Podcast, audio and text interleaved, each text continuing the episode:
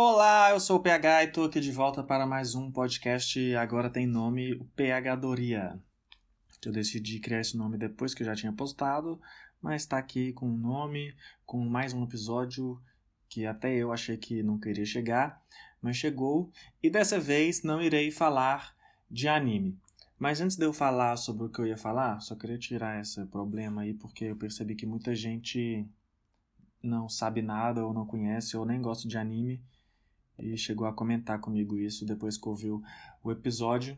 Então, já avisando que vou falar sobre séries hoje. Eu vou falar sobre duas séries e um filme. Já é spoiler do programa. Antes, deixa eu falar sobre a situação do programa. Eu estou usando um aplicativo para gravar e subir e gerenciar meu podcast. Só que eu fiz umas bobagens quando cadastrei o primeiro episódio. E aí por isso precisei arrumar. E na verdade arrumar significa começar de novo. É, já comecei de novo, o episódio 1 já está upado nesse novo podcast. É, primeiramente, se você está ouvindo isso, você já sabe como encontrá-lo, mas é importante que, que se alguém assinou antes no Spotify ou em algum lugar, assine de novo nesse novo link, que esse vai ser o correto, o outro não vai ter mais episódios. E também que esse podcast vai entrar no Deezer, já deve estar, tá, até inclusive, que algumas pessoas me pediram quando eu postei nos stories. Então é isso. Quem assinou ou não assinou e pode assinar agora, mas é um novo link em qualquer plataforma, Apple, Overcast, Spotify, Deezer, qualquer lugar onde você ouviu o episódio pela primeira vez, apesar de eu só ter divulgado no Spotify, tem que faz, assinar o novo link, tá? Me perdoem pelo vacilo aí, pelo esqueci a palavra, inconveniente talvez. Os transtornos passam, os benefícios, os mas os transtornos passam, passam e os benefícios ficam. Outra coisa agora que eu fiz esse que eu percebi, que teve um amigo meu que falou: "Ah, vou te ajudar para te passar um programa para você editar, tirar os cliques, tirar os ruídos". E eu agradeci. E uma coisa que eu falei para ele, falo aqui também para vocês, é: eu sei que tem esses barulhos e essas coisas, eu acho que eu até comentei no último episódio, mas é que eu preciso gravar e soltar. Nesse momento da minha vida, se eu parar para editar depois, para pôr música, para pôr efeito, para limpar o áudio, eu vou abandonar. E se eu abandonar, não tem mais programa e eu quero que o programa continue. É, então é isso. Esses são os recados da paróquia de hoje. E vamos já então comentar duas séries. Uma que eu comecei a ver e outra que eu terminei de ver. Eu vou começar então pela série que eu terminei que eu na verdade não terminei a série. Eu terminei a primeira temporada dela, mas ela é muito fechadinha e muito boa, eu achei. Então acho que já devia falar aqui também. A série é Good Girls da Netflix, que eu também descobri depois fazendo uma pesquisa para comentar aqui que ela não é da Netflix, mas já falo sobre isso. É, eu amei muito a série.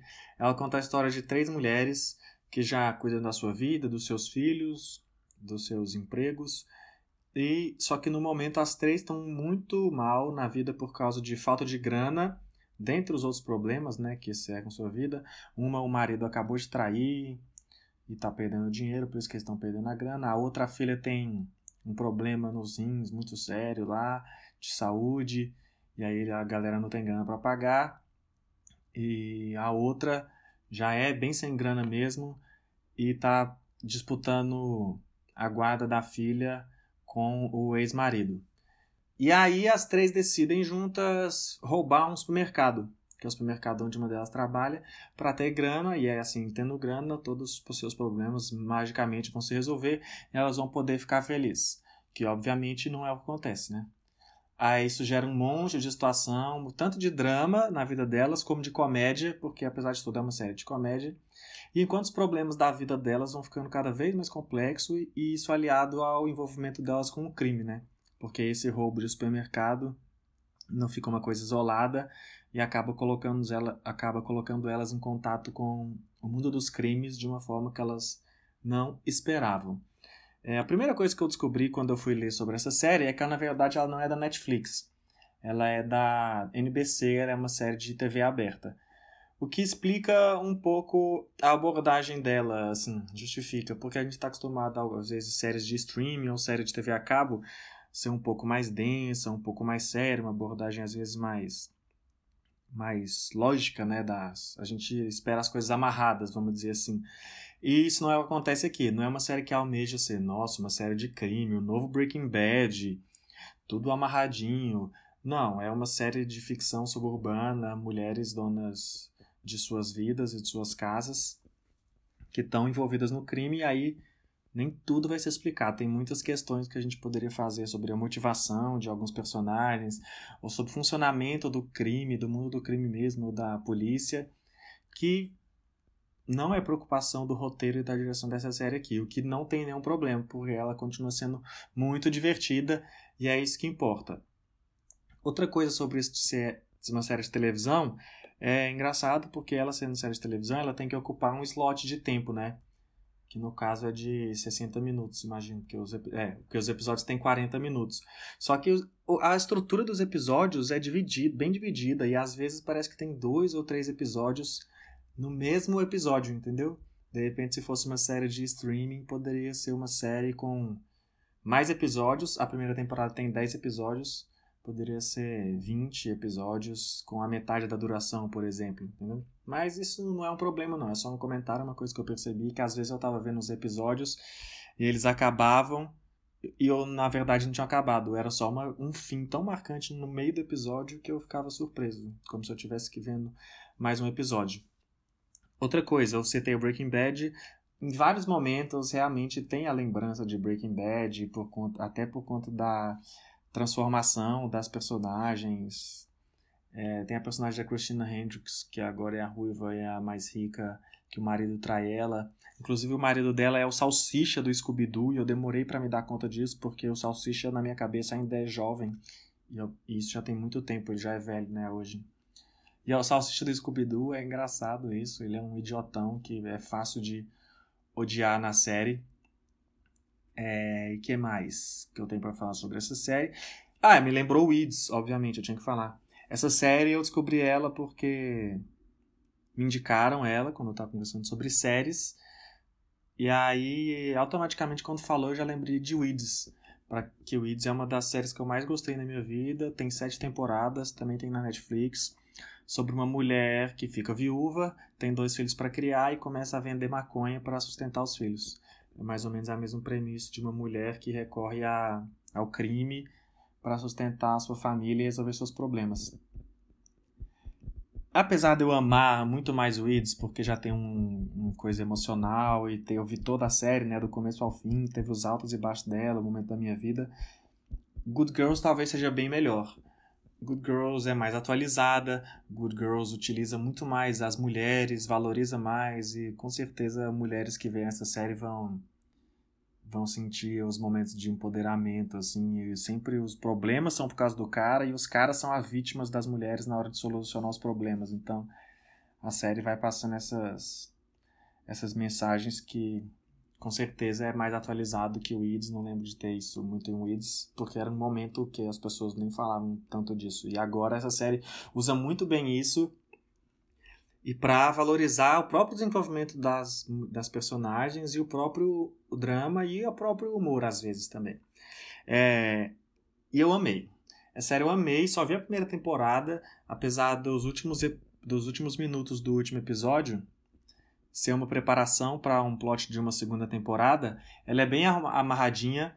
É, é como se você visse uma, um filme que acaba e você fala, nossa, imagina o 2 em aquele final da abertura pro 2, que é essa série. Por isso que eu achei ok indicar ela aqui, mesmo tendo visto só uma temporada, porque até se você não quiser ver a segunda, já vai ser uma ótima experiência. Mas já fiquei sabendo, é, por amigos que eu comentei que eu vi, que a segunda temporada fica até melhor. Então estou bem curioso para ver a segunda temporada.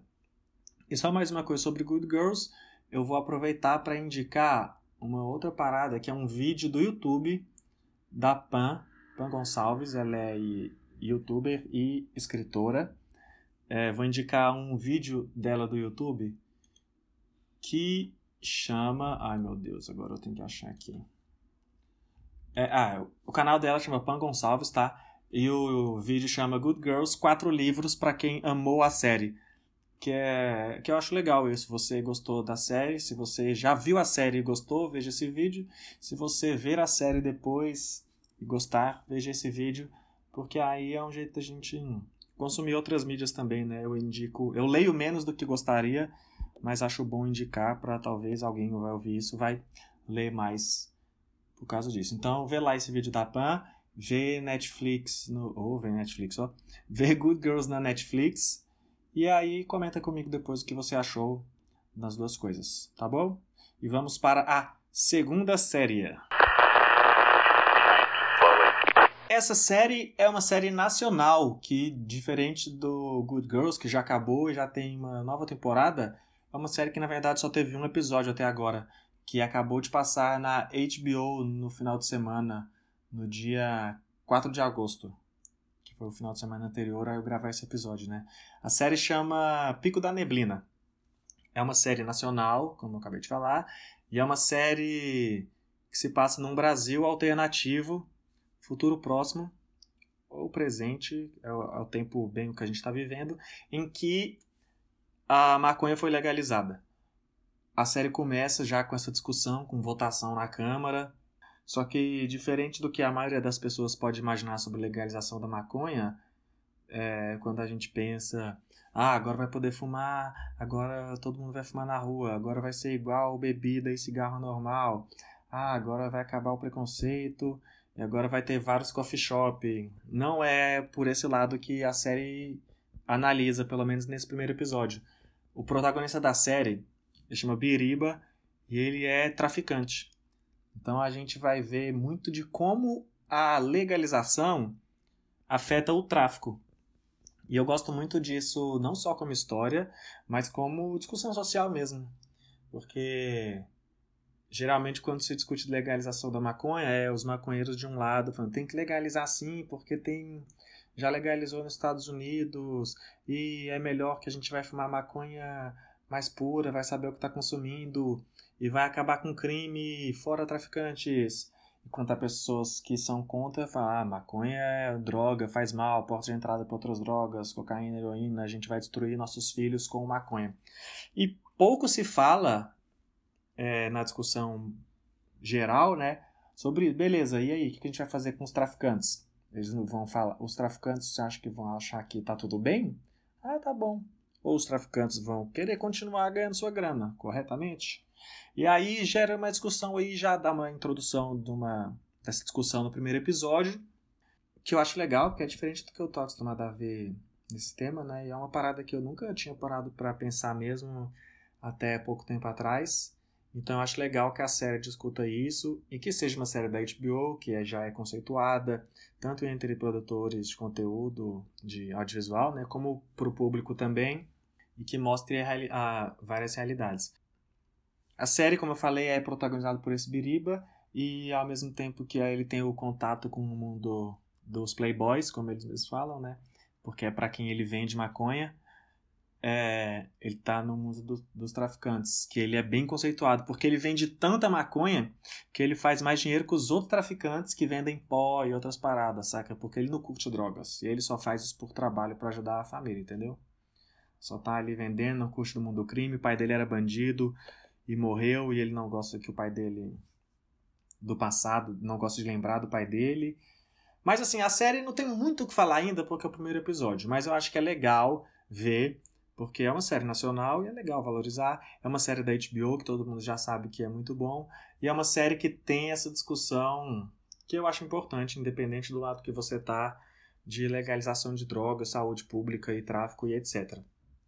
Eu tenho uma crítica a fazer em relação ao primeiro episódio, que eu não sei se essa crítica tá no roteiro, na direção ou em atuação, porque eu não sou muito especialista nisso, mas principalmente os diálogos tem hora que parece meio malhação demais, sabe? Não parece que eu tô vendo uma série da galera que tá lá no morro ou que tá trocando ideia sobre sobre fumar um baseado, saca?